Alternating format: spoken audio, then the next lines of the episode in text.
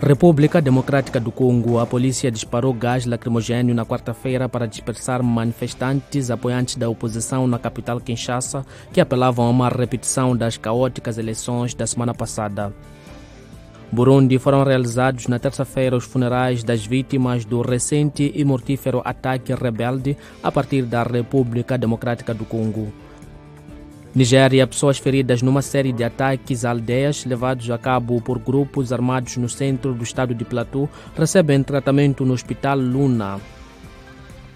Porto Sudão está a enfrentar um surto de cólera exacerbado pela falta de material médico, uma vez que o país continua em guerra entre as Forças Armadas e as Forças de Apoio Rápido Paramilitares.